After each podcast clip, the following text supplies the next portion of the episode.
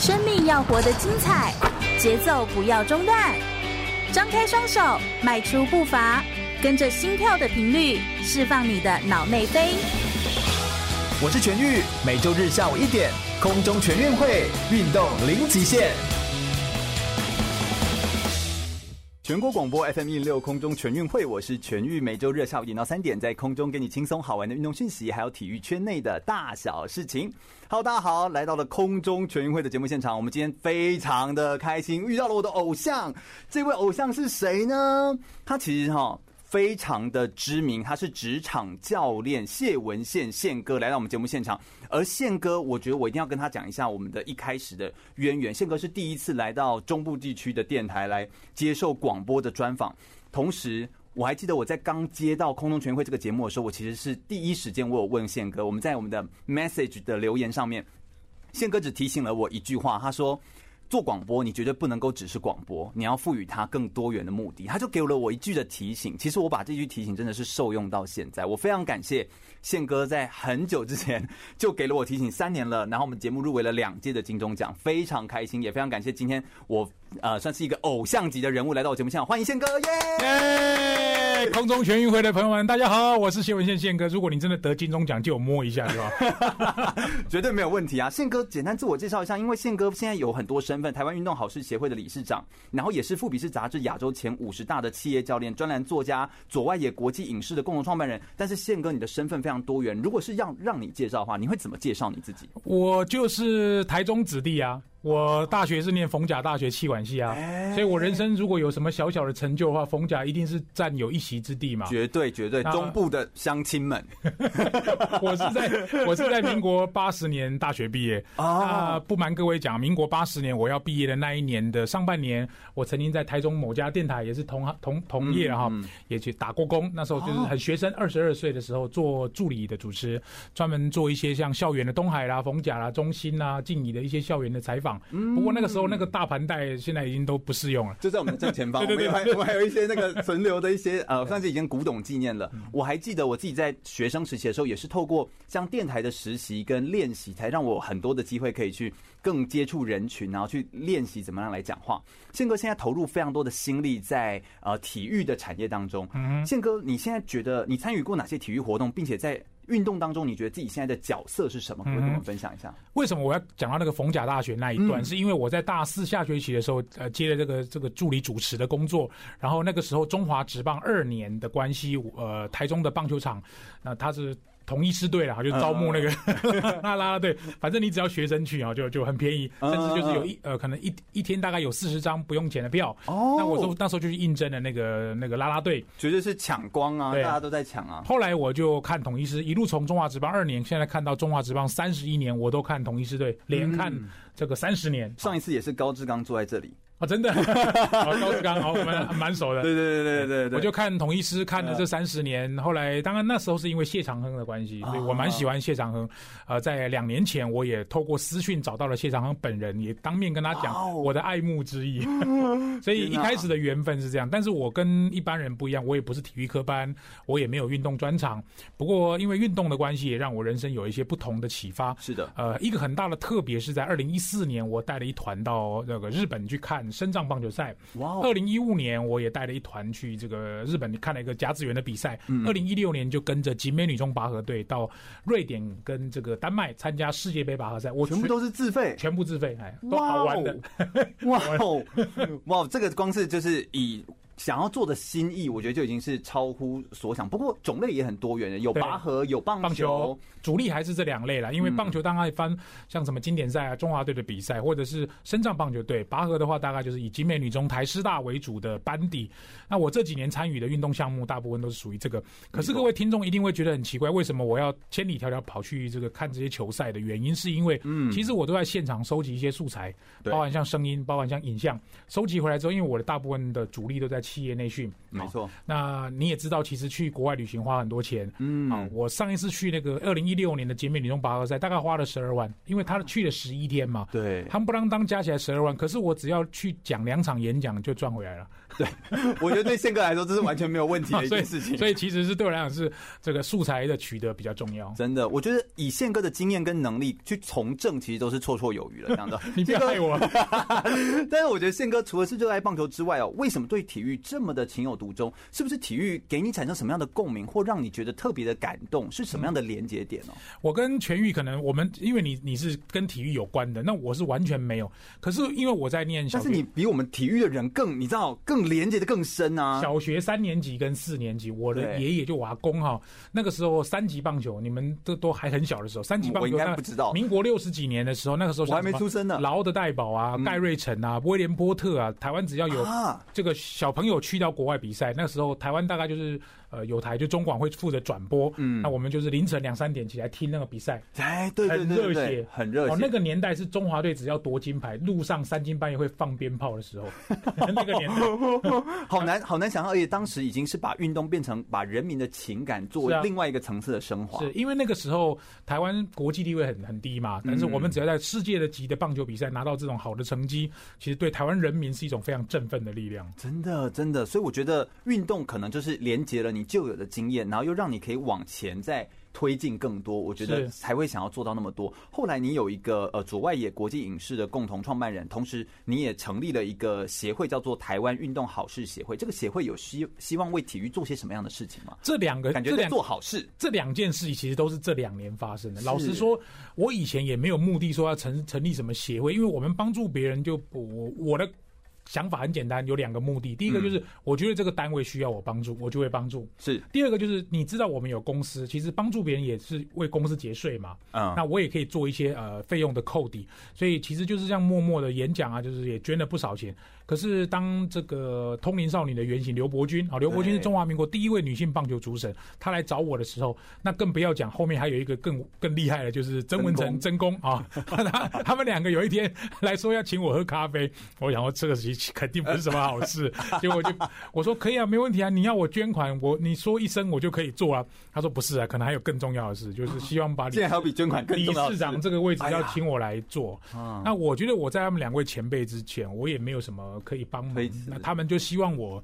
就是有一点像扛棒的作用，是，就希望，因为反正就是募款就会跟我有关，就对了。嗯，是一个以身作则的一个形象，而且是很很感染人心啦。我觉得，我觉得这是，其实我在跟宪哥邀请的时候，我其实也非常感动。就是宪哥他是一口答应，他就觉得说，哎，我们就是可以来做这件事情。然后，不过他的一口答应，我其实是从去年十二月就约到现在，宪哥的半年哦。对，宪哥的行程其实是真的非常的满，真的不是故意的。就但，我觉得今天有非常棒的这个机会哦。可以让听众朋友们有机会来跟宪哥聊聊天。我们来聊的东西是什么呢？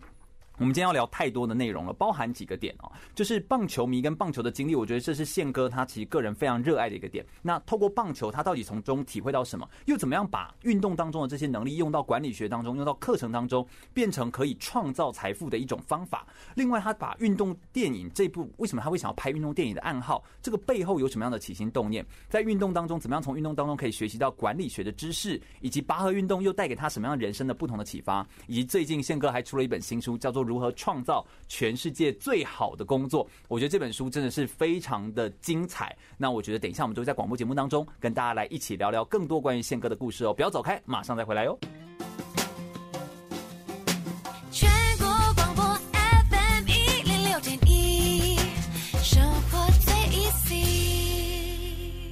有意思的电台 F N 一零六全国广播，您现在收听的是全域主持的空中全运会，我是亚洲标枪纪录保持人郑兆春。继续回到全国广播 FM 一零六空中全运会的节目现场，我是全玉。我们今天非常开心，邀请到了谢文宪宪哥来到我们节目现场，欢迎宪哥，耶！哎，全玉好，大家好，是宪哥来到台中的全国广播来跟大家分享非常多他自己生命当中的历程跟故事哦。他的生命的历程当中跟运动真的是有紧密相连的关系。最近又有一个呃成立了一个协会，并且他担任的是理事长，是台湾运动好事协会。可不可以跟我们谈谈哦？这个协会里面其实邀请了像曾公啊、啊、呃、伯君啊。啊、卓卓，还有跨界合作，像是呃网红吕杰啊、许浩宇副教授啊，或者是方玉律师都加入其中。你们是希望可以看到台湾什么样的改变？你们想要在哪些面向上来协助台湾的体育发展？嗯，其实核心就是刘伯钧啊，因为刘伯钧他是这个协会的秘书长跟执行长，所以大部分的事情都是他来做。没错，但是银行开户是我在开，我是有点像负责人这样，社团法人。你你是那个根基啊。不过刚刚全宇也提到，因为这里面理事都是一些名人嘛，所以啊，我们就很小心，包括应该要有的劝募字号啦，呃，所有的这个公部门应该具备的这些规定啊，像法院的公证啊等等，我们都做得很好。其实我们主要就是做三块了哈，因为刘伯钧本身他自己在性别平权上做了很多，尤其是帮女性发声。当然，这个协会不只是希望只是帮女性发声，我们可能还希望就是做性别平权的呃的辅助，像譬如说我们最近在支持的像这个北投国中的女子棒球队，哇哦，女子不是垒球，是棒球，嗯、棒球。是不得了。哦，这真的是不得了，因为 女生我们有时候就是我觉得棒球里面最容易会有一些性别上的刻板印象，嗯，那没办法，对对对，真的，那你牵扯到 power 啊、跑垒啊等等，所以他希望做这方面的东西。其实还有另外一个可能是我们比较着力，因为如果你说只是这个募款帮助别人，这个其实说实在也轮不到我们啊，我们也不是很有钱的人啊，也不是说我们就我们就多了不起，其实没有。其实有一件事情是我相信全玉一定会同意，其实很多运动员不太爱念书，嗯，好，那你也知道，如果你只会运动。不太会念书，其实就算你这个运动结束之后，你未来可能在工作上、职业上会有一些辛苦的地方。嗯，所以我们有一个非常重要的工作是帮助我们的运动员喜欢学习，嗯，爱好学习。对，他可能不用拿第一名哈，至少你不能放弃学习。是，这不能说你大学毕业连 A B C D 二十六个字母都看不懂，嗯，这个不不太说不过去吧？对，简单的英文对话，或者是说啊，你不要说连除了自己的名字会写以外，其他的字都写不出来，这个是不太行的哈。嗯，而且我也相信很多人说什么运动四肢发达，头脑简单。哎，我们也共同认识很多朋友，他球打得好。学历也不错，对啊，很会念书又聪明，像高志刚就是其中一个嘛。人家还念到硕士，他还现在有接了这个统一的这个首席教练。嗯，他其实在运筹帷幄、调兵遣将也是非常一流。对，所以我们希望是这种人能够稍微多一点，嗯，不要只是孔武有力，但是学业上，当然我们不是用说教的方法。宪哥这边资源特多，就是我有很多老师嘛。嗯，这这是事实，这是事实，没错。会去会去。教他们，然后帮助他们，或者给他们一些观念，这真的好棒哦！我自己都想要去上课。哎，你如果愿意，多好啊，对不对？你如果愿意，当然我们很欢迎你啊。嗯，真的真的是很棒。我觉得这是一个很棒的，不管说是你自己是运动员，你来学习，或者是你有机会来付出跟奉献的话，我觉得这都是一个很棒的连接。我也一直，我相信宪哥也会同意。我觉得台湾的体育还缺乏一个典范。我们现在的典范有时候想到的都还比较远，已经是杨传广，或是那个 你知道，就是已经当时大家都认识的人。但现在有没有体育圈的人是？不是说只是红一下下就没有的，而是它可以成为一个典范。典范是什么？我觉得运动员的典范比一般人来的更加的困难的地方在于，他必须在运动场上要有好成绩，嗯，他也必须在社会上拥有一个让人可以呃说得出来，并且会觉得哎，有这个人也真的是值得敬佩的一个典范。那我们一般人，我们只要做到社会上的值得敬佩，运动场上我们不一定是啊。所以他要达到比如说奥运等级，但他同时还要在你知道社会上还要达到某一种另外一种 level。这真的是你要两者都要顾到，这确实是不容易。但我们希望可以有一个这样的典范，让大家更相信运动可以帮助孩子变得更更好。就算没有办法，比如说你就算没有办法拿到奥运，或者你就是往下一点点也没有关系啊。因为对我们来讲，其实运动有好几个不同层次，除了强身健国以外，我自己是觉得啊，就是我自己很多在文章上我也讲。就一个国家要强，体育运动一定要很强嘛。真的。那体育运动对于我们这种相对比较小的国家来说，我们也希望大家让世界看见台湾。那运动是一个方法，可是不是每一个人都能够变国手，不是每一个人都能够棒球得金牌。可是那些人后面的你不能说你就没有办法没饭吃啊。所以我还是希望鼓励大家，就是学业或者知识的取得，千万不要放弃。是，不管你是不是运动员。就算不是运动员，你想要往其他领域发展，美术、音乐、画画什么都可以，但是学业是一个根基啊。嗯，这真的是一个非常重要的一件事情。我觉得宪哥他在描述他的呃所有的内容的时候，我觉得总是可以感受到他有一股满满的热情，这样子哦。就是宪哥总是有超乎常人的，像是执行力或者是那种动力。有人会说，一个人可以拥有很强大的执行力，就是他很常会去倒数他的人生，就会觉得嗯，我人生剩下多少时间啊？所以我要就像那个贾伯斯，好像就是这种感觉嘛。嗯、那宪哥，你会觉得自己？呃，如果去看一下自己这一生的话，你会希望可以留下些什么？也就是你最终人生的座右铭，你希望可以留给大家，对你留下什么样的印象？我真的很好奇这个问题。呃，老实说了，我在五十岁的那一年前后，我大概就有思考这个问题。是啊。呃你比如说，好，我我这一生想要留下什么？我们都会他通常会讲遗泽嘛，哈。嗯。那如果你要问我这件事情的话，我觉得有一件事情可能更值得分享，就是如果我的存在能够帮助我周边的朋友寻找他们人生的遗泽，这件事情可能是我人生最重要的遗泽。嗯。你看这句话很玄哦。对。我如果能够帮助我周边的年轻朋友找寻他们人生的遗泽。这或许是我人生最重要的遗泽，也有点像你说的助人跟发光了。类似像这样，我举一个例子哈，因为就是最就是今天下午才发生的事。因为我刚刚过来台中的时候，我在泰安休息站跟我老婆小孩吃了一点东西才过来。嗯、那我就接了一通电话，这通电话大概是这样，名字我就不方便讲，因为疫情的关系，我们的旅行业跟饭店业有很大的影响，所以呃，观光局或者是观光呃相关主管机关，交通部也也有做了很多教育训练的补助。没错，没错，他这个补助大概是这样。就是希望，呃，用一个费用，然后让这些旅导游啊、领队啊、什么饭店的工作人员可以来上课。是是。那其中有一个旅行社的老板，就是我的朋友，嗯嗯，他就请我帮忙。我说啊，当然我非常乐意帮忙啊。结果他跟我讲了一个价钱，该不会是什么两千块这种价钱吧？好，我们我们就不要讲了哈。那当然对我来讲，想象对我来讲，我当然有两种抉择。第一种就是我就回推说啊，对不起，我不方便啊。第一种，可是我没有选择第一种的原因，是因为我觉得这一群的，嗯、呃，旅行业者很需要帮忙，所以我没有马上回绝哈。所以你也知道，其实我根本就不爱那个多少两千块、三千块，那个不是我的重点。我说这样子，我提另外一个案子给你，一天八个小时，我安排我的五个子弟兵，嗯嗯，上去讲，是你钱全部给他们，然后我坐在台下听。哦，我虽然没有上去讲，其实我全程都参加。对，然后你把钱就直接给他们。这个有几个目的，第一个目的是我帮助我那个旅行社的朋友把问题解决了，他排了一个课程。第二，我跟他保证，这五个老师虽然他们没有我有名，但是他们上课的方法一定会觉得会现场会觉得很很棒。好的，第二个，嗯、第三个呢，老实说，这五个老师最近也都没有什么课，嗯、我就把他们都放到那边啊，因为他们最近也都很空啊，对对对，就放到那边。然后第四个。我要为了表示我不爱钱，我全程参加，但是我一毛不拿，钱全部给他们五个。这件事情其实就是我帮助我的朋友，帮助那个那些老师，其实同时也帮助了我自己。是，所以他们五个人，我说你们不要讲，不要讲，不要讲，绝对不要讲。我跟你打赌，他们每一个都会去跟别人讲说，你看宪哥叫我去上课，他一毛钱都没拿，可是他全程都在那里。嗯。虽然钱不多，所以我要利用这个事情告诉大家一件事情：其实我们做任何决定，如果是帮 A 有一利，帮 B 也有利，不小心对我自己也有利的话，这种事我们就可以做了。真的，真的，这就是一个三赢的模式啊！是是，就是它能够达到真的是帮助到别人，又让你自己想要做的事情可以得以实践。嗯哼，我觉得这其实是，而且就像你刚刚说的，就是。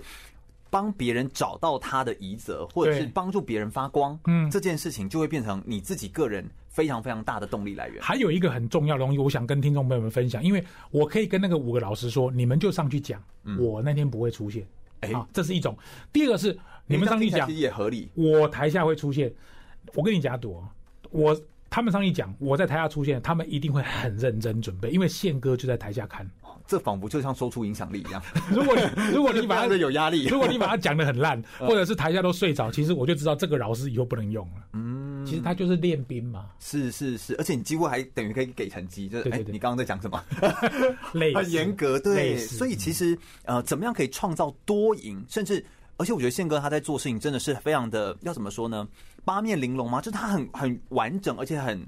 也完善了所有的需要照顾到的点，就是不会让有任何一方觉得失落。我觉得这一点，其实，在做人做事道理当中，我觉得也是有非常多可以就是学习的地方。我觉得真的是非常让人感到钦佩。我们再稍微休息一下，因为我们讲的速度，我们讲话速度都蛮快，我们两个都是 说话很快的人，快枪侠。我我相信对听众来说，应该是会嗯。觉得有一点点那个压力的，不过啊、呃，我觉得今天的内容非常的精彩，也非常值得跟大家多多聊聊。稍微休息一下，等一下我们来聊聊宪哥他的棒球经历，并且他自己个人怎么样把运动场上的心法转为到职场上的精彩观念呢？稍微休息一下，听首歌曲，马上回来哟。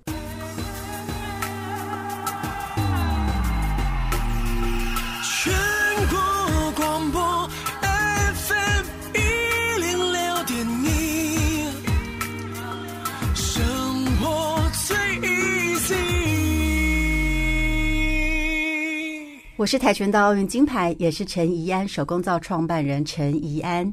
您现在收听的是 FM 一零六全国广播，由全域主持的空中全运会。技术条全广播 FM 一零六空中全运会的节目现场，我是全玉。我们今天邀请到的是职场教练宪哥，欢迎宪哥耶！嗨，大家好，宪哥今天来到节目现场。宪哥热爱棒球这件事情，其实是大家众所周知哦。从小学开始聆听台湾三级棒球在海外征战的点滴，在半夜两三点的时候起床来收听，并且隔天就是热血分享。所以我觉得他算是一个非常可以把棒球或者是生命当中经历过的事情，透过他的表达。表述跟说故事的能力，转换到职场或转换到文章上面去迁移，非常好的一个人。那我自己认为，宪哥是转述故事这个能力，我在看他的文章哦，各个周刊上面的写的文章，我都觉得是非常非常的厉害。譬如说，他曾经写过几篇文章，像是说跟职业棒球队伍学习，在高压下寻找到工作的乐趣，或者是他也会写说，打球有输赢，但是上课没有输赢，就是要学生看得精彩。所以，宪哥，你是怎么样可以总是可以找到那些？可能被我们就是忽略掉的一些细节，但你就可以把它抓出来，变成一个职场故事的连结。有没有一些你觉得很受用，把运动中的东西的心法转移到职场的一些经典的例子，也跟我们分享一些你的撇步，好不好？嗯，好。呃，各位听众，如果要学习这个的话，我可以跟大家分享，就是以前我在看棒球的时候，我没有那么多体会。哎，因为我没有上班，我其实我体会是没有的。哦，所以看棒球看很多，其实我的工作经历没有跟上，是因为我的工作经历慢慢跟上之后，才把棒球跟工作经历做连接。所以我真正厉害的不是棒球，也不是职场，而是这个两个两者中间的连接。嗯，也就是说，你可以把棒球换成拔河，对，拔河跟职场也可以做连接啊。嗯，拔河跟人生也可以做连接啊。哇，体育跟弹钢琴也可以做连结啊，对，宪哥最近弹钢琴，弹钢琴跟说话也可以做连结，所以我会的能力其实不是该项能该项能力很强，而是中间的连结能力很强。我举一个例子来说，嗯，譬如说以前李居民讲这个话，我就觉得那什么意思我听不懂。譬如说什么叫安打，安打就是打在没有人防守的地方。你看这句话哈，一开始听起来很普通啊，很普通，对不对？对。可是你说哈，那个打的非常强劲。刚好二垒手跳起来就接到，对，哎，这就死掉了。明明就是会安打的啊，嗯、啊，或者是打的非常好，在二游方向，游击手滚地球，游击手接到快传一垒，那也也 out，也 out 啊。所以你打的很强劲或打的非常好，不等于会有安打。对，什么叫安打？安打就是你只要比球早一点上一垒就可以了。所以李居民讲的这句话说。安打就是你只要把球打在没有人防守的地方。这句话我以前听不懂，我现在慢慢懂。你知道我怎么解释这句话吗？怎么解释？怎么解释？我就是人多的地方不要去。哎，人少的地方你敢去吗？我把它解释成我的人生的创新。譬如说，我们要做一件事情的时候，就看这件事情会不会很多人想做。举个例子来说，现在因为疫情的关系，很多人就在学线上课。哎，是，我就不会做这个事。哎，我我也还没有再好好学，因为我觉得只要疫情一退，这件就事情可能就退流行。因为我会评估我自己的专长，可能不在线上课，是在实体课。譬如说这样哈，我不是宪哥也有很多线上课啊，就别人帮你录的线上课，那是我五年前就做了啊。对对，那个已经你们都大家没有发现的时候，我早就已经做完了。我不会想要做。现在大家要录线上课的时候，我就猜现在一点没已经是尾声的感觉，我就已经推到很后面。嗯，就是我就希望我的子弟兵他们去上。我我刚刚讲的线上课有点像是线上的上课哦，互动，而不是说我录一个影片哈。对，不是影片课。所以刚刚全玉问我说什么台湾运动好事协会，你看那些。朋友，嗯，就不没有一个是跟我差不多职业的人啊，每个都是棒球圈、体育圈，然后还有体育媒体，那个跟我就没有关系啊。可是我就在想一件事，我在里面可以扮演什么角色？对，我的出现会产生什么重效？我的出现可以让彼此能够增加什么氛围？可以一加一大于二吗？对，嗯，我就是会变成那个加那个符号，一一一一，这里有七八个一，我就变成那个加这个动作。然后让他们产生一个一加一大于二的能力，所以看起来加不是很重要，一比较重要嘛。嗯。可是如果没有加，一就变成 就是一而已啊，就变成一减一也有可能啊。嗯嗯。所以李居民的这一句话，其实我就会想很多。所以我当我做决策的时候，我我随便举例了哈。如果今天很多人都约我上广播，那我今天去上广播，其实也没有什么了不起。可是你这样想，台中哎、欸，对。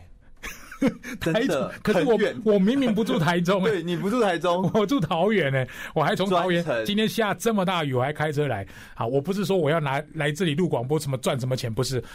或许我们今天的缘分，就让全玉可能会记得我很久。而且我特别刚刚进门的时候，我就发现同事都好热情，我就说我是台中的子弟，我是丰甲大学毕业，而且很年轻，全国广播也很漂亮。对，就我就觉得很 amazing，这是一个。第二个，其实我以前年轻的时候听过黄清志，我相信你也知道黄清志。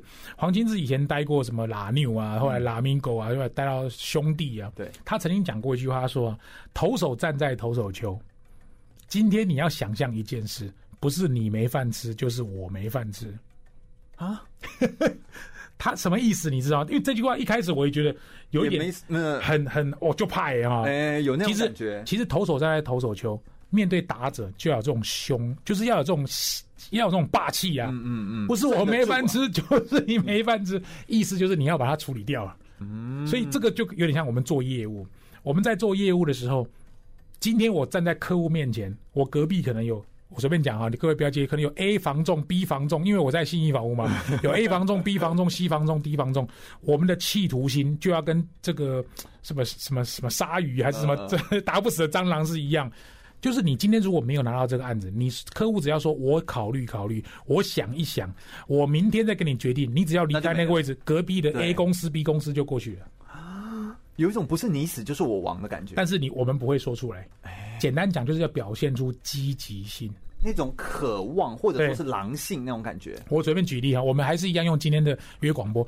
如果全宇问我说：“宪哥有没有空来上广播？”我说：“好好好，我有时间就来安排。”其实我第一次有可能是敷衍你哦，嗯，好，可是我发现隔两周以后，全宇又问我说：“哎，宪哥有最近有没有来台中啊？”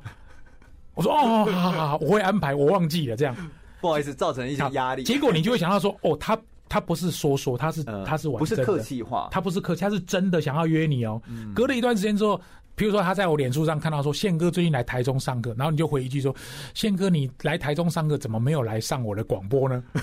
我这个时候就会觉得他是真的想要我去，真的，我是真的。所以你相反的，如果把你当做业务，把我当成客人，我就觉得这个业务是非常积极。我们卖车也好，卖房子也好，不管卖任何商品，我们总是希望看到一个积极跟平衡当中，找到一个不会得罪客人，但是也客人让客人感觉到我们在热忱的一个中间的平衡点。这个跟棒球的观念是很接近的。真的，你又你又球速要快，他打不到，而且你又不能打到他。打到他你会保送上一。对对对，我这个真的都是在那个边边角，其实它都只有那个一点点的缝隙，可以可以去可以去生存，但是你就是要拿到那个赛道。对对，这真的是一个不容易。裁判要举出右手说好球，对，但是你又不能打到那个平，不能打到那个打者人。对，所以这真的都是从运动当中可以转换出来的一些连接的点。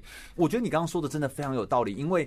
呃，这也是难怪为什么很多时候我们有时候会说，哎，为什么运动选手转换到职场来说，我们在做运动员的生涯规划的时候，会发生一个最大的衔接上的问题。运动员呃被关在左营国家训练中心做训练，他其实是跟社会是脱节的。嗯，当他跟社会脱节之后，突然间要回到社会来去产生连接的时候，你要他能够直接把运动场上的东西就连接过来到他的职场生活当中。其实这个难度跟那个意会度就会就慢了很多，嗯，那他等于要从头来过。我的工作就是帮运动员翻译，对，翻译这些名词。就是这件事情，就是我们现在其实中华奥会，因为我也是中华奥会的委员，我们在做教育的时候，我们一直在推动的时候，我们觉得最困难的地方也在这里，以至于变成我们要提早进到左训国家中心去跟他告知很多的职场上面的这些事情，但在。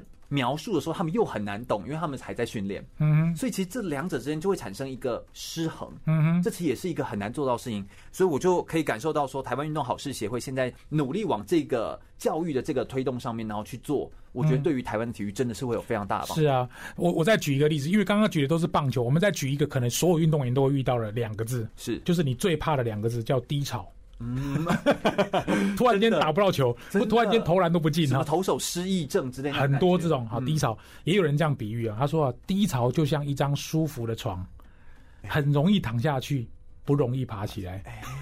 很软的那个床就陷下去，就是有点像这样的意思。就当然你不可能爬不起来，他是这样形容说，低潮就像一张舒服的床，很容易躺下去，但是不容易爬起来。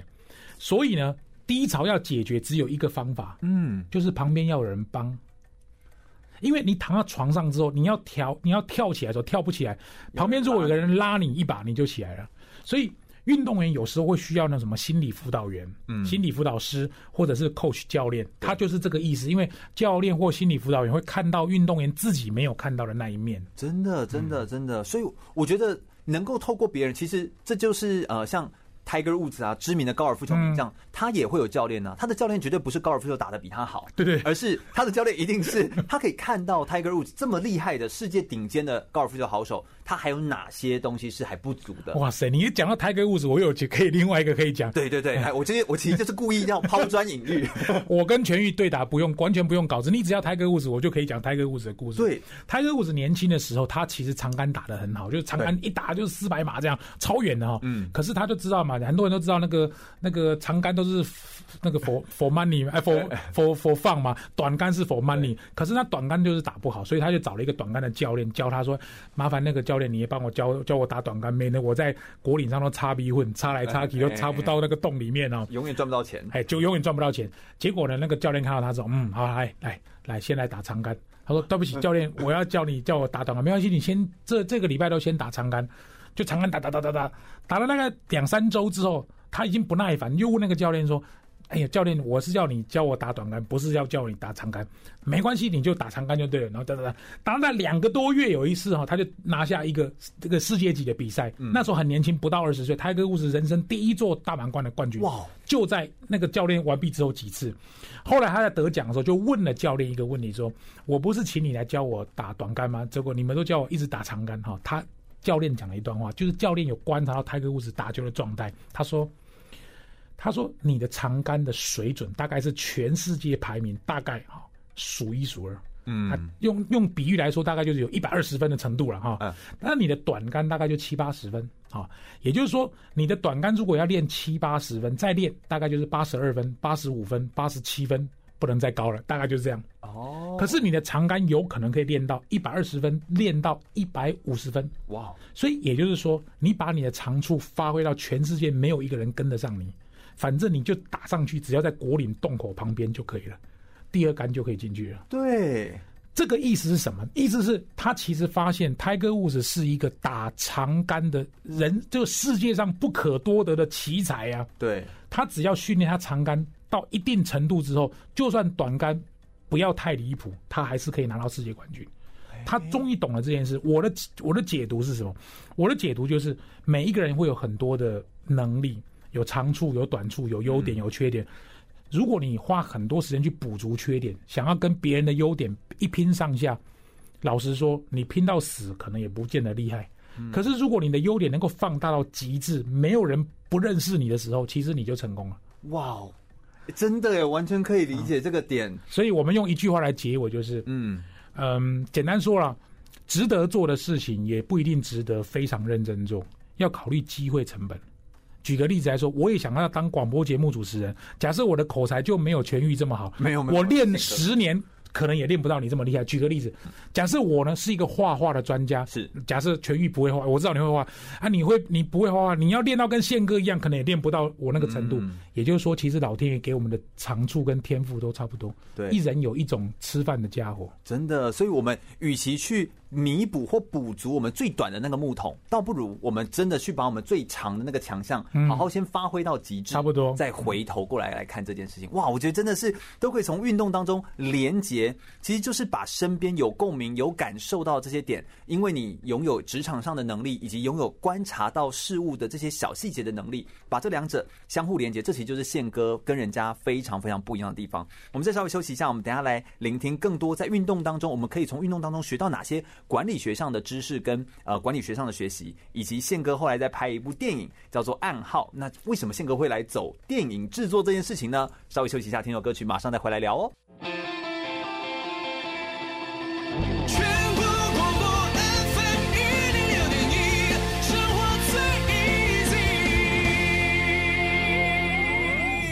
我是台湾短跑金牌杨俊翰，您现在收听的是 FM 一零六全国广播全域主持的空中全运会。继续到全广播 FM 一零六空中全运会的节目现场，我是全域。我们今天邀请到的是台湾运动好事协会的理事长谢文宪宪哥，同时他也是富比士杂志亚洲前五十大的企业教练、专栏作家，也是左外野国际影视的共同创办人，欢迎宪哥！耶、欸，全宇好，各位听众大家好。是的，宪哥真的有非常多的身份哦，而其中我觉得有一个很特别的身份，那就是你是左外野国际影视的共同创办人，在拍一部运动电影叫做《暗号》。我觉得宪哥真的是一个，呃，要怎么说呢？我觉得宪哥的勇气跟他敢冒险的那个那个。心里的那一头感觉有一头狮子哈，就是要迸发出来的那种感觉，就是你的人生仿佛就是个传记电影，然后是有传奇的感觉，你都敢下赌局的感觉。你的人生在五十一岁的时候放下所有的风光的头衔，转换跑道开始来拍电影。我我知道拍电影有多么的困难，就是你要筹款呐、啊，你要去跟人家拜访啊，对对对，有这么多的东西，但是你突然要放下那个风光来做这件事情，我觉得它有它艰难的地方，而且你还选择了运动电影来做。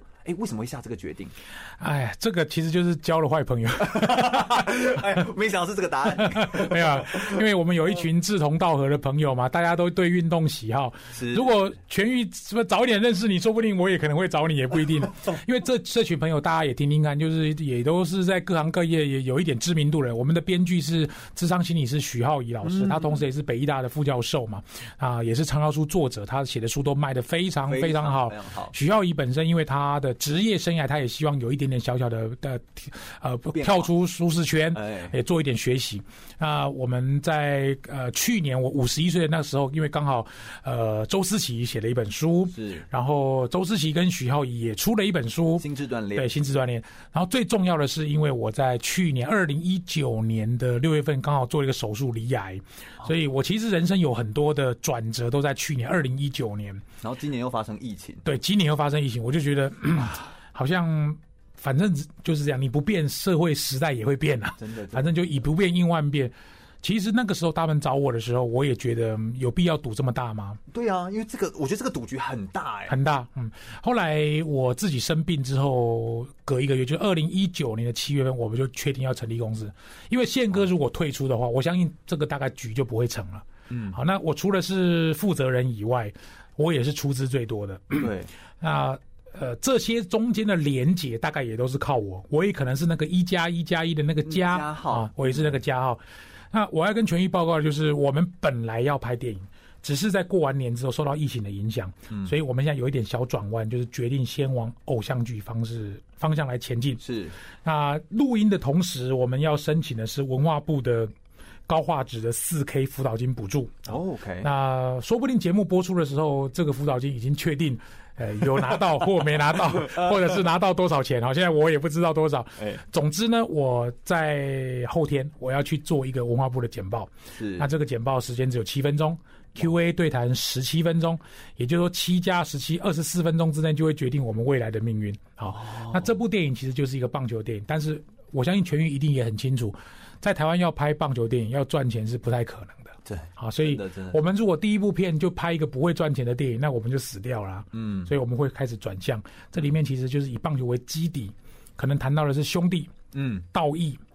然后一些这个冤冤情啊，还有一些悬疑啊，还有一点点这个爱情，因为有爱情才会有人看嘛。对对对，啊，你也知道像剧嘛，还有类似偶像剧，所以这里面当然我们有一些演员的也都是大家耳熟能详，包含像曹佑宁，嗯，曹佑宁是卡农的男配角，嗯，曹佑宁是我们的其中一个演员。然后这个柯震东啊，柯震东其实就是反派的角色，是，里面还有陈瑜，我们与恶的距离的陈瑜。另外还有一个就是 Skimmy，Skimmy 是一个网红啊。当然我们还找到制作人是这个这个大鼎鼎大名的温森豪啊。哦。啊，然后这个导演是《十六个夏天》的导演叫许富祥啊。简单讲，这个阵容我们大概局都已经凑的差不多，那就看文化部这些长官愿不愿意给我们一个机会。那这个剧情叫做剧名叫做《暗号》吧，《暗号》就是我们英文叫 Behind the Sign。简单来讲，就是我们希望用棒球场上的那个暗号，彼岸号的这个暗号，来比喻人生有很多的 signal，有很多的暗号。譬如说，我人生去年没有生病，我大概也不会做这个赌注。哎，真的，因为我没有生病，我不会知道说，其实人要垮一下就会垮了。嗯，那你现在给了一个提醒，你现在不做，以后可能也没机会做，那倒不如就做吧。嗯，有什么好怕的呢？有什么好怕？嗯，大概也没有什么比死更可怕。当然，后来我的病情当然就控制住，所以就嗯没有太恶化的状况，但是也靠了很多医生的帮忙。总之啊，我觉得人生走到这里，我去年在做这个决定的时候，我也没有想到今年会有疫情啊。对啊，我也没有想到会从电影走向偶像剧啊。嗯。所以我们就走一步算一步吧。是是是，我觉得在走这个这个决定的时候，我觉得这其实是呃有有它的难的地方，但也有它感人的地方。我觉得总是会在发生事情的时候，有那些暗号跑出来的时候，它其实是一种提醒，但我觉得它是一种很很温和的提醒，在告诉你说，哎，好像我们的我不知道那算平衡吗？还是那算取舍？就是。那是怎么样去找到你自己人生当中你你更排序在前面的东西是什么的这种感觉？会不会在筹拍电影这件事情，或者是在呃拍偶像剧的这段路程当中，经历了一些可能是感人的故事，或者是一些困难的故事？然后有没有哪些讯息是可以跟听众朋友们透露的？感人几乎是没有，现在还不到感人的阶段，大概几乎都是痛苦的阶段。这个大概是我工我今年是工作第二十九年嘛，二十九年以来大概做过最难的一件事。啊，因为如果我把这个投筹资的四千万拿来买房子，我都觉得没这么大赌注，因为我就是四千万买一个豪宅嘛。而且你以前是卖房子的，对，豪宅我还看得到豪宅长这样，对对，对。就算房子价格下跌，反正你总有一个房子。可是拍一部电影，有可能四千万全部到水里耶，有可能说不定拍一拍没有人看啊，或者是四千万丢到水里还会有声音。对啊，但这个还没有声音。四千万我们来吃饭可以吃好几年，所以这赌注很大啦，赌注真的很大。老实说很大，所以我有一点。很 suffer，那在寻求这些资源的过程中，尤其你刚刚讲啊，我不我不瞒各位说，我讲个小故事给各位听。嗯，刚开始出来募款的时候，我都觉得我做业务的募款有什么难的嘛？对对，就是跟人家低声下气就好啦。哈。当讲师这么多年，这个说也很会说啊。对啊，好像有就到了台中某就是某家汽油，就不要说哪里，就他们高阶长官也都来听我们简报啊，讲了二十分钟半个小时，讲完之后呢，我看其中有一个 key man 要离开了哈。嗯，结果。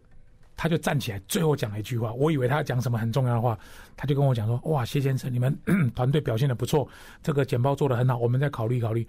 不过我补充一点哦，他下一句话我就头皮发麻三十秒。天哪！他说你刚刚好像忘了介绍你自己啊！哎，这真的是没有想过的，因为以为大家都应该是认识没有你的，所以这句话我我大概回去检讨了两个礼拜，什么意思呢？”你只要跨出你的领域之后，其实没有人认识你了。我的 天，没什么了不起啊！跨出那个领域之后，你是谁？你要从头开始自我介绍啊！连连递名片都要从头开始自我介绍，全部 从头来。哎，他他没有问你，他不好意思问你，他觉得哦，你好像是老板这样，他不会问你。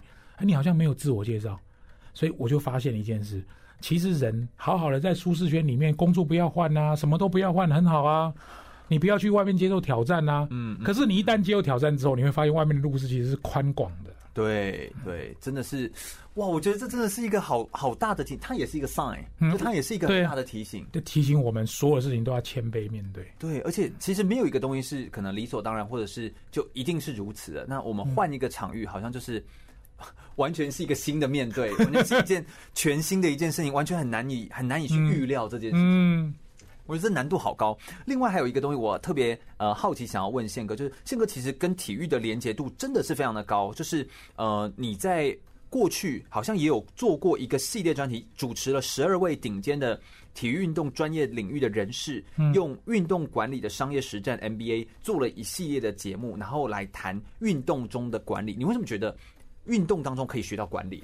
因为这个节目当时是我跟 Jerry 徐景泰建议的，他一开始觉得这个模式不容易成功，但是我最后说服了他。嗯，因为我们之前做的影音节目都很赚钱，都卖得很好。对，那这一档其实是有点尝试，后来确定。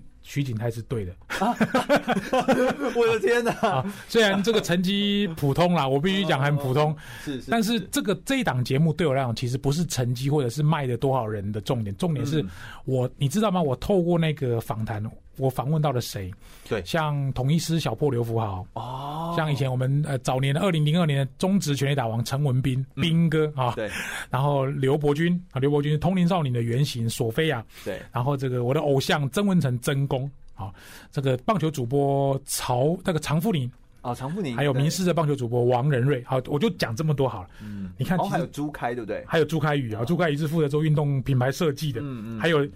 以前统一师队的这个投手就是张班长张志强啊，你看就这么多人很很很都很厉害的，对，都是叫得出名字的。好，所以啊、哦，其实我就跟他们做了这档节目之后，大家就变好朋友了嘛。对对对，就像说我们来上一个节目，大家就变好朋友。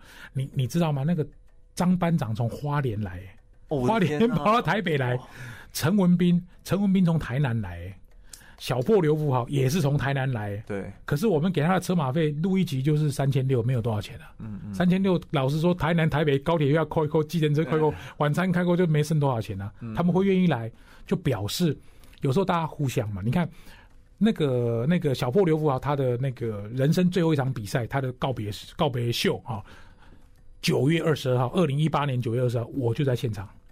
他约我去，我也去啊。这个连结真的是，就他约我去参，而且我还坐第一排，哎，嗯，就跟那些什么他的老那个老师啊，什么爸爸妈妈在同一排，坐在同一排。我想，哇，他这么器重我，我我我也没有什么多了不起，我也不是说什么，我也不是棒球主播，他他对我也没有任何，我也不会帮他带来什么好处啊。嗯我就觉得真的他很很。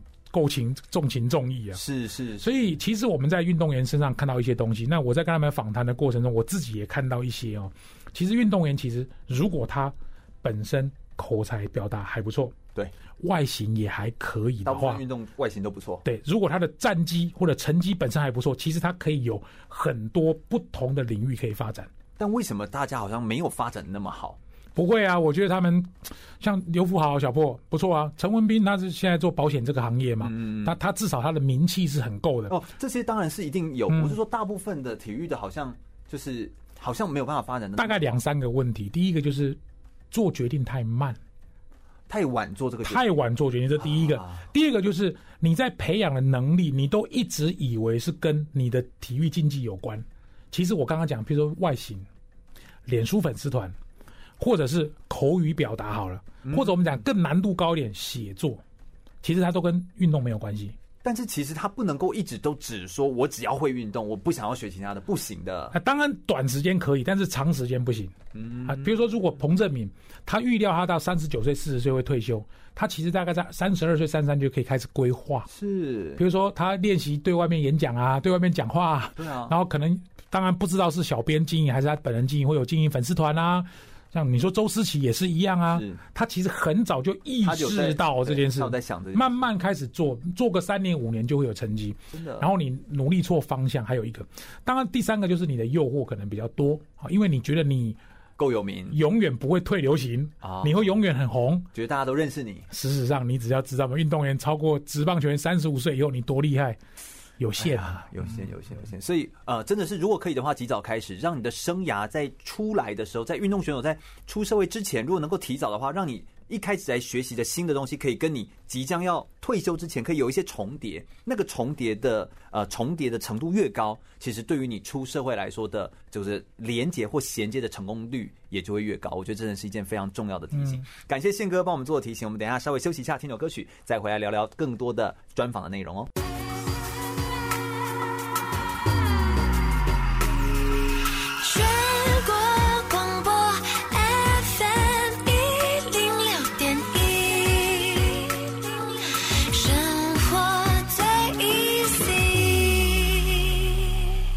继续回到全国广播 FM 一零六空中全运会的节目现场，我是全玉。我们今天邀请到的是谢文宪宪哥，职场教练来到我们节目现场，欢迎宪哥。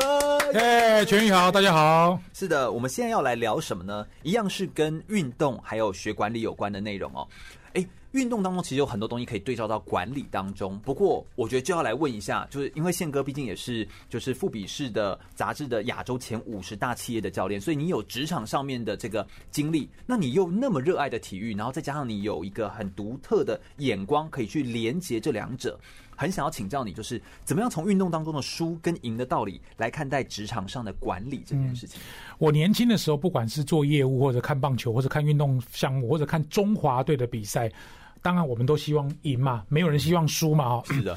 我现在到了五十几岁，我就慢慢发现，其实根本其实运动场上没有所谓的输赢呢。哎，哎，为什么？尽力的就是赢了。哦，好，我我怎么怎么看？这从两部电影来讲，我不知道在座听众有没有听看过这部电影叫《阿甘正传》啊？有。《阿甘正传》在最后一幕是他坐在一个长板凳上啊，长板凳那边有个树叶掉下来嘛哈。那他就坐在那边，树叶掉下来的时候，一般我们就讲树叶掉下来，我要去抓嘛。啊，他没有去抓，他就动也不动，然后风一直吹，一直吹，大概一分钟、两分钟之后呢，那个树叶就飘啊飘，飘啊飘，飘到他皮鞋上，哎，他就弯腰把那个树叶捡起来。好，你知道吗？这个画面其实我年轻年轻的时候，我都觉得这导演在拍什么啊？哎，对啊，龙会吸干，然后 还那个那个空景放那么久，长镜头那么久，我都不知道那个在拍什么。我现在慢慢有一点启发，就是，嗯，我到了这个年纪就知道，哦，原来是这样。那个飘啊飘飘飘，你去抓，其实你也不见得抓得到。哎，对耶，你就给时间一点时间。哦，给时间一点时间，给自己一点时间，或给时间一点时间，感觉好偶像剧的那个句子啊。他的树叶就掉到那个鞋子上，嗯，他只要弯腰就把它捡起来。我要讲什么意思啊？嗯，有时候输赢我们用强求是强求不来的，尤其是人生。我们先不要讲棒球比赛哈，嗯。棒球比赛也有人讲嘛，不要想着不要想着赢，要想不能输，道理是差不多的。你一直想赢，你就会过于 aggressive，嗯，过于用力。我们一旦过于用力，很多事情就会做得不够好。这好像就是一种优雅的人生哲学，对不对？差不多，这是一个我要想要讲的哈。第二个我想要讲的就是，我我相信一定有很多朋友看过《魔球》这部电影。有《魔球》这部电影在最后其实也是有一个类似这样的画面，嗯，就是他的那个他的助理胖子，那胖子就跟布莱德比特讲说，这个其实你已经做到，因为运动家队最后没有打进那个美联冠军战，因为被这个双城队击败，对。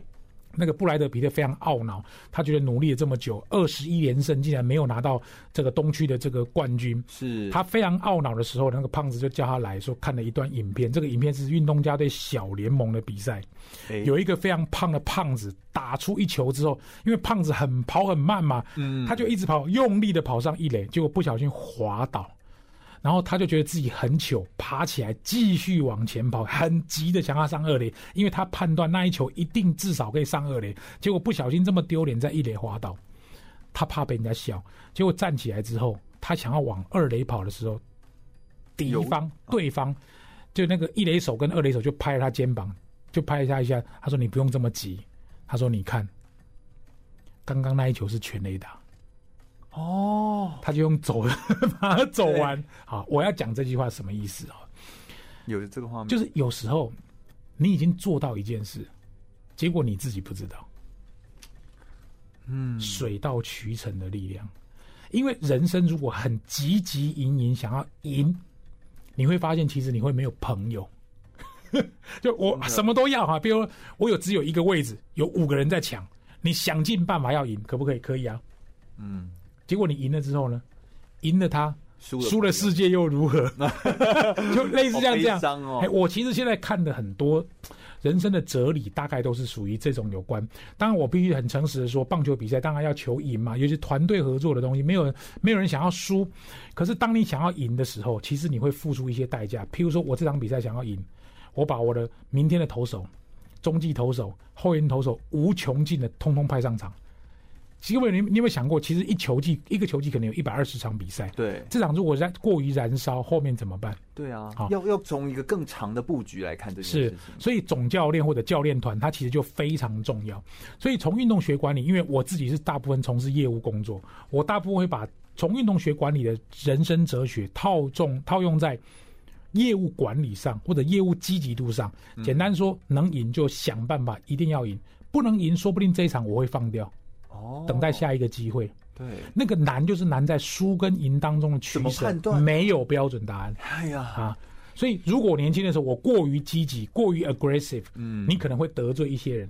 相反的，如果你过于消极，什么事情都不争取，你可能一无所成。好像也不能在年轻的时候就像老子、庄子一样。难，对，那太难，太难，太难。对，所以我们有时候呃。初期的时候，我们其实就是非常的务实取向，但是我们之后，我们又希望可以升华到更有一点理想取向。嗯，我觉得这这个这当中真的是真的是没有一个界限在的，就那个线是很难说怎么做就是可以这样做判断。嗯，所以我就会鼓励很多年轻朋友哈，在每一场比赛当中去想办法学习，因为。成功的比赛是一个学习，反而失败的比赛学习更多。举个例子来说，我什么地方做不好，什么地方惹恼了教练，什么地方我认为他自己有缺失，什么地方我认为有缺失，可是观众都没看见。哎，这个时候你就可以套铃木一朗最常讲一句话，他说：“一日不练习，啊，一日不练习，这个自己知道，两天不练习，教练知道，或对手知道；对，三天不练习，观众都知道。”嗯嗯嗯。所以铃木一朗其实是自我要求很深。那我要讲的就是比赛谁输谁赢，其实很难讲，因为只有自己最清楚。你这场比赛有没有尽力？就像你在当老师也是一样嘛。老师说心智图，说不定你教到不想再教，你已经熟练到不能再熟。用台语讲，你青青菜菜卡拉来，青菜嘎嘎，就反正大家都可能都觉得哦，很满意，很满意，很满意。可是你自己最清楚，我今天有没有很努力把课上好？好，所以。我自己在去年来台中的时候，我听了一场演讲，是那个陈天仲的演讲。是陈天仲老师其实也给我很多的启发。他曾经跟我单独讲过一个故事。他说，以前我年轻的时候啊，就像是我去这个饭店要倒那个水啊，对，饭店要刷牙不是都要有一个水杯吗？他都把那个水打开，开最强，然后去装那个水，然后就把那个开关盖起来，一一看水杯只有六成的水。哦，你的水开最强。水杯子有六成，他说他下次刷牙就是水杯子开一半，那个那个水龙头只开一半，慢慢让那个水进来，水一关掉，满满的水。嗯，他用这个故事告诉我，有些事情是要时间淬炼的。嗯，不要一次太强，一次全部放，对，或一次用尽全力。所以有的时候，我觉得宪哥像他刚刚在前面的节目当中的提醒，就有些事情值得做，但也不见得是值得用非常认真做，对，非常认真去做。我觉得我有的时候可能在我这个年龄，就三十岁这样子，正常啊，这很正常啊，很容易会怎么样？会。过于用力，活得很用力，我们就觉得我就要用力活，我就要燃烧自己这样子啊、喔，这很好啦，因为你现在有本钱了。哦，你说对，我那个时候没有本钱了。没有，但是其实你你有没有发现，你过于这样做的时候，也会怕得罪到人，嗯，真的要很小心。嗯，拿捏其实要有分寸，这拿捏要有分寸。当然，这需要一点经验，然后也需要有一些人的提点，所以就是有人拉你一把，提点你，其实就是很重要的。怎么样从运动员的心理素质跟基本功，可以来对照到职场业务团队的体质？又或者说，你觉得倒过来谈？运动员他如果要进到职场，你觉得有哪些优势跟劣势？可不可以请宪哥跟我们分享一下？好，这里大概有两个题目，我先简单提一个，就是运动员。我因为刚刚谈了很多棒球，我来谈谈拔河好了。嗯嗯嗯。拔河这个运动，因为我跟郭生郭教练、金美女中、台师大拔河联队他们的大概一二十个队友，平常也有私底下的联系。是。他们现在虽然分布在社会各个角落，可能有些当老师，有些在当潜水员等等，但是我从他们身上学到很多东西，尤其是一个精神，就是。嗯，赢了不欢呼，输了不准哭。他们最喜欢讲这一句：赢了不欢呼，输了不准哭。什么意思？你看巴尔，杀杀杀杀，对，很坚持，可能坚持三分钟、五分钟、十分钟之后，哦，裁判宣布你赢了。这个时候我们就会觉得哇，气力方尽，很想跳起来，哦，得金牌就是欢呼。嗯，可是这个时候你的对手那一边呢，他一定坚持了这么久，他没有赢，哎，他一定很难过。所以其实有时候我们过于的欢呼，有时候会刺激到对方。所以郭教练就教他们说：赢了不要欢呼，欢呼可以，就是你私底下下去之后再来欢呼，对对对，或者我们到我们的休息室再来欢呼可以。那个面前就是你要沉淀。好，我们可能是运气，嗯，我们可能是对手气力放弃，我们赢了。我们可能是最后占了天时地利人和，我们要赢了。对，但是我们还有下一场比赛。所以赢赢了不要欢呼，嗯，因为你高兴可以，击掌可以，但是你不要在那边哦耶呀，这样子对手会不太舒服。对，相反的一样，输了不准哭。如果你拔河输掉，有什么好哭的？因为他们都带女生嘛，嗯，女生有时候可能尽了全力，她就会难过，哭哭啼啼难过，这个人之常情，很正常。男生也会哭。对啊，嗯，他的意思就告诉你，你拔输别人，就是回去继续练啊。有什么好哭的？这个世界上还有人比你更强哦，或者台湾还有人比你更强，或者是亚洲还有人比你更强，不用哭，就是回去把那个哭的力量拿去练习啊。当然我，我我就常常说。有时候情绪发泄很正常啦，啊，这个也无可厚非。但是你不要一直哭，哭哭哭哭啼啼，你还想办法要活下来啊？对，好，这个是难过，你还是要活下来啊。嗯，这真的是可以从拔河当中的体会到一些做人做事的道理，或者是一些人生的智慧。你觉得，你看这些拔河选手、这些运动员，他们应该也是有一些很独特的这个特质，会不会？他们如果走到职场上面的时候，会不会有更有？就是你觉得这些选手们，他们会不会有一些不一样的优势存在？嗯、优势当然就是你看，比如说我们随便讲拔河，不要讲拔河，讲讲棒球好了，篮球也好，篮球也有那种平手延长赛，平手延长赛，棒球是平手延长赛，平手延长赛。棒球可以打到就天荒地天荒地老，网球什么都都一样嘛，都差不多嘛，有延长赛，要不然就宙死战嘛哈。黄金在拔河也是这样哦，八个人拉在那边不能动弹，也是一样。嗯、所以其实棒球比赛，所有所有运动其实都在告诉我们运动精神跟坚持。嗯、所以我相信运动成绩比较好的选手，他通常在坚持不放弃的能力本来就优于一般人。嗯，就像我们做一些事，我要是弹钢琴学不会，我想啊，放弃好了，嗯、我这么累干嘛？我又不是要变成钢琴家，对不对？我就会放弃。可是如果运动员，他就可能不是这样想哦。嗯、所以运动员他们可能第一个就是坚持的能力，运动家的精神是，或者是跟体力有关的东西，他一定比正常人厉害好几倍。对，相反的，我觉得哈。因为我们很投入在运动，而且一直在追求更好的成绩，你就会忘记，其实世界上还有很多比运动更重要的事。哦，比如说沟通啊，对啊，人际呀、啊，这个服从啊。当责啦，嗯嗯嗯，团队精神啊，等等啊，或者世界上没有明星球员啊，只有明星团队啊，不要觉得自己多厉害啊，一个人走得快，一群人走得远，类似像这样啊。嗯，武登教练的一些法则，对，大概就是就那个 John Wooden 就是讲这些嘛。那团队从传球开始嘛，概念是差不多。那我是觉得他们的好处跟缺点可能都去想。还有一个，我一直在今天节目当中强调，就是那个连接能力。对，如果你的天线，人的天线把它打开，如果你除了运动以外还有别的生活。运动员可以练习的把这些生活把它整合在一起。是，比如说我看到别人的比赛，我学到了什么？我看到别种运动的比赛，我学到了什么？我今天去吃面，我学到了什么？我今天在洗澡的时候，我想到了什么事？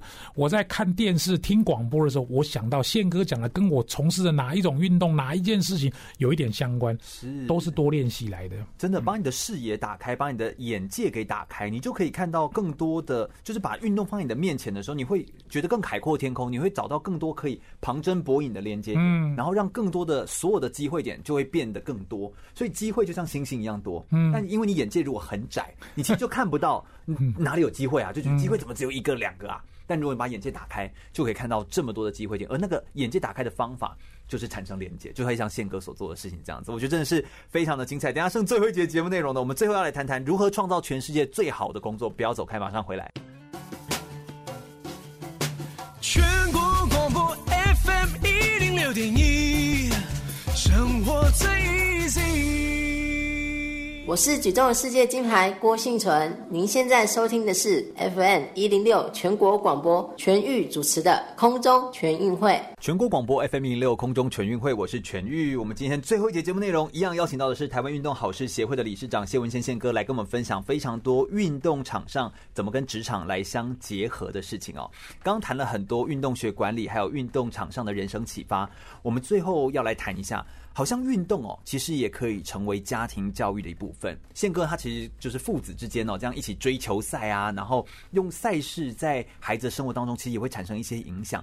呃，宪哥你自己个人觉得，把运动变成家庭教育的一部分，为什么这么的重要？又实际上可以产生什么样的影响跟改变？嗯，我我不知道各位听众有没有类似跟我一样的想法，就是像我两个儿子哦，他们平常跟妈妈的相处比较密切，嗯嗯嗯，那因为爸爸大部分都在外面打拼，好，所以我有一点感觉是，爸爸跟儿子之间的话题相对比较少。嗯，当然他们还是很尊敬你，啊，也还是你还是会给他零用钱，但是就是话题真的比较少，而且男孩。一直在想话题，有时候也会很尴很对啊，对，男孩子到了一定年纪之后，他也会有一些叛逆期，他也不想你管他。嗯，那偶尔会跟妈妈斗嘴，但是他们你可以发现母子之间的感情总是比父子之间感情好。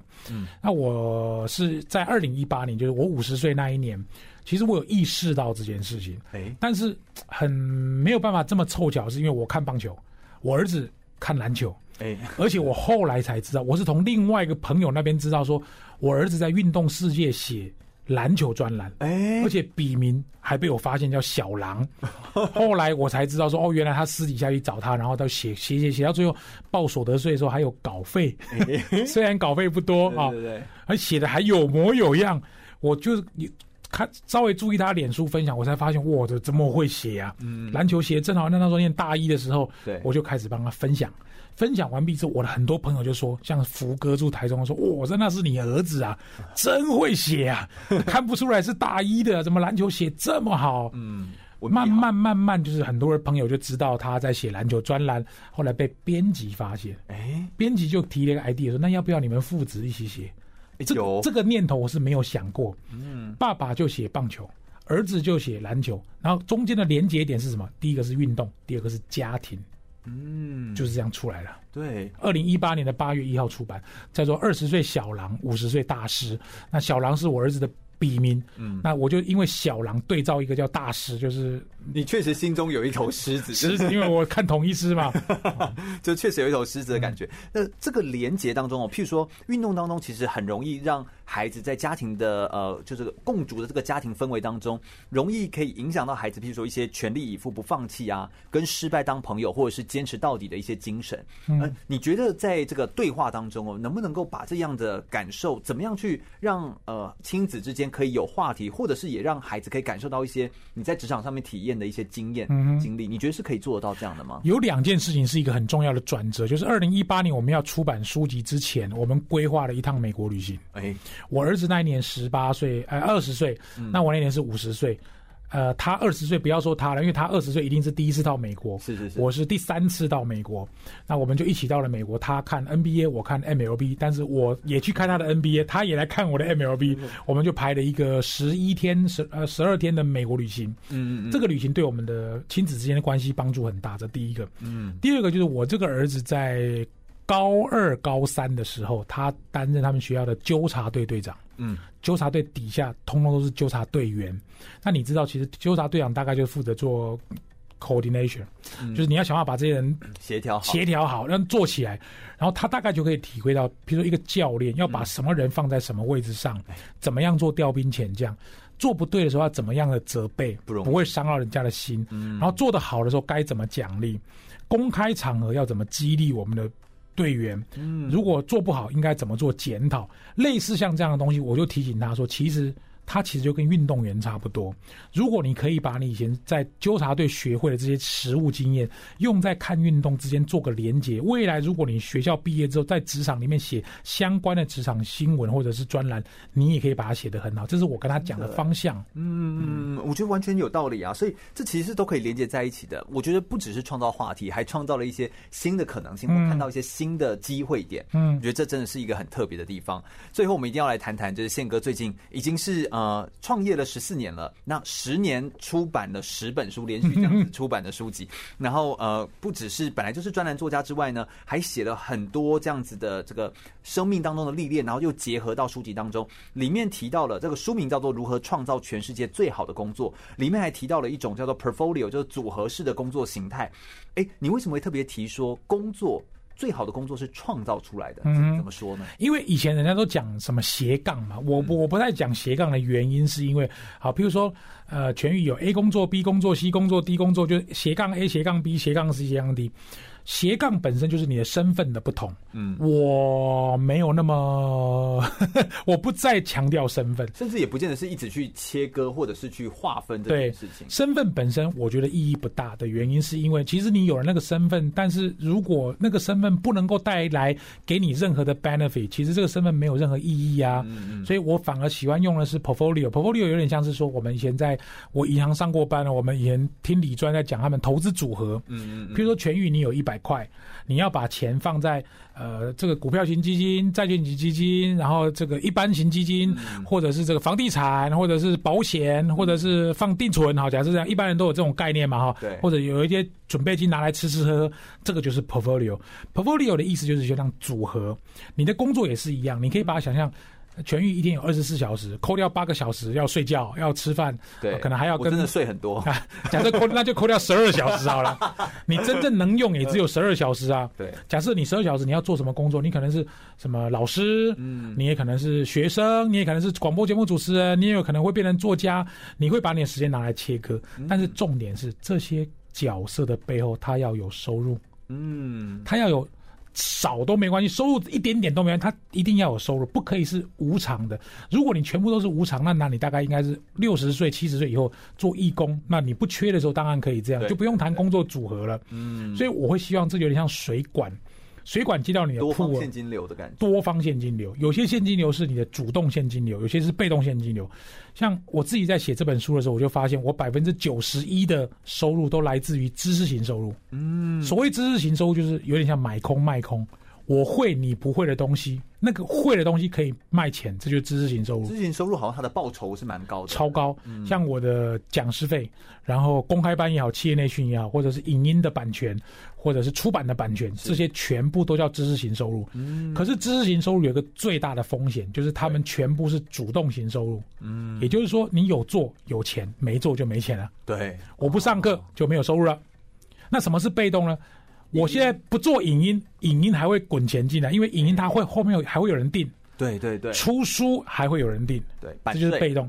所以我们希望能够扩大被动，降低主动。嗯，所以这其实是一个很重要的概念。我觉得在人生当中，组合型工作当中，呃，宪哥其实也有在他的书籍当中其实有提到，就是有四件事情其实很重要，你要有热情，能够有成就感。助人，而且还会自己觉得会发光。那另外有五件事情，其实要避免，就是不要有一些身体的那种，或者是社交上面的风险、知识上的风险、情感上的风险，或者是财务上面的风险。